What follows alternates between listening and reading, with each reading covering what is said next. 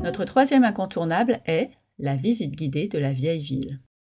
On peut découvrir une ville en s'y perdant, sans but précis, et on peut le faire avec une personne qui nous guidera aux bons endroits et nous racontera ce qu'il faut savoir en nous permettant de garder le nez en l'air plutôt que dans un livre. J'aime bien commencer mes séjours dans une ville nouvelle par la visite guidée pour mieux me perdre ensuite. Nous n'avons donc pas dérogé à nos habitudes et suivi Shiva, notre guide, dans la vieille ville. Alors ne pensez pas que nous avons flâné tranquillement ou que nous nous sommes assis sur des bancs à chaque nouvelle anecdote. Oh que non L'allure était aussi soutenue que son savoir. Origine, anecdote, architecture, institution, nous étions totalement emportés par son récit et soucieux de répondre à ces questions qu'elle posait essentiellement aux enfants, ce qui les a obligés à rester concentrés jusqu'au bout. Nous avons commencé par la place du Mollard. Hum, je vous vois sourire les Français. Ok, moi aussi j'ai souri quand j'ai lu le nom de la place. Mais en Suisse, le Mollard n'est pas ce que vous croyez. C'est un entassement de pierres qui protège le port.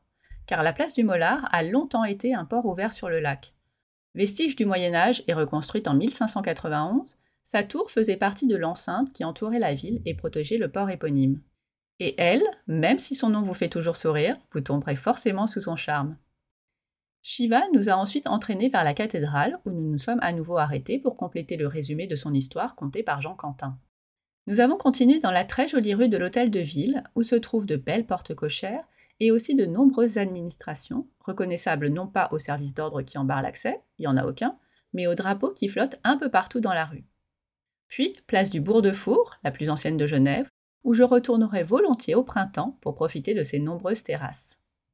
Nous sommes également passés devant le collège Calvin, le plus joli lycée que j'ai pu voir. Bah, euh, collège ou lycée, euh, je dis n'importe quoi Pas du tout. En Suisse, le collège correspond à notre lycée. Le collège Calvin est situé juste à côté d'un passage qui porte notre nom de famille. C'est pas dingue ça? Peut-être un lointain cousin, qui sait? Cette balade, avec une femme pétillante, avide de transmettre aux grands comme aux petits sa passion pour cette ville, a indiscutablement été un de nos plus chouettes moments. Et sous le soleil en plus.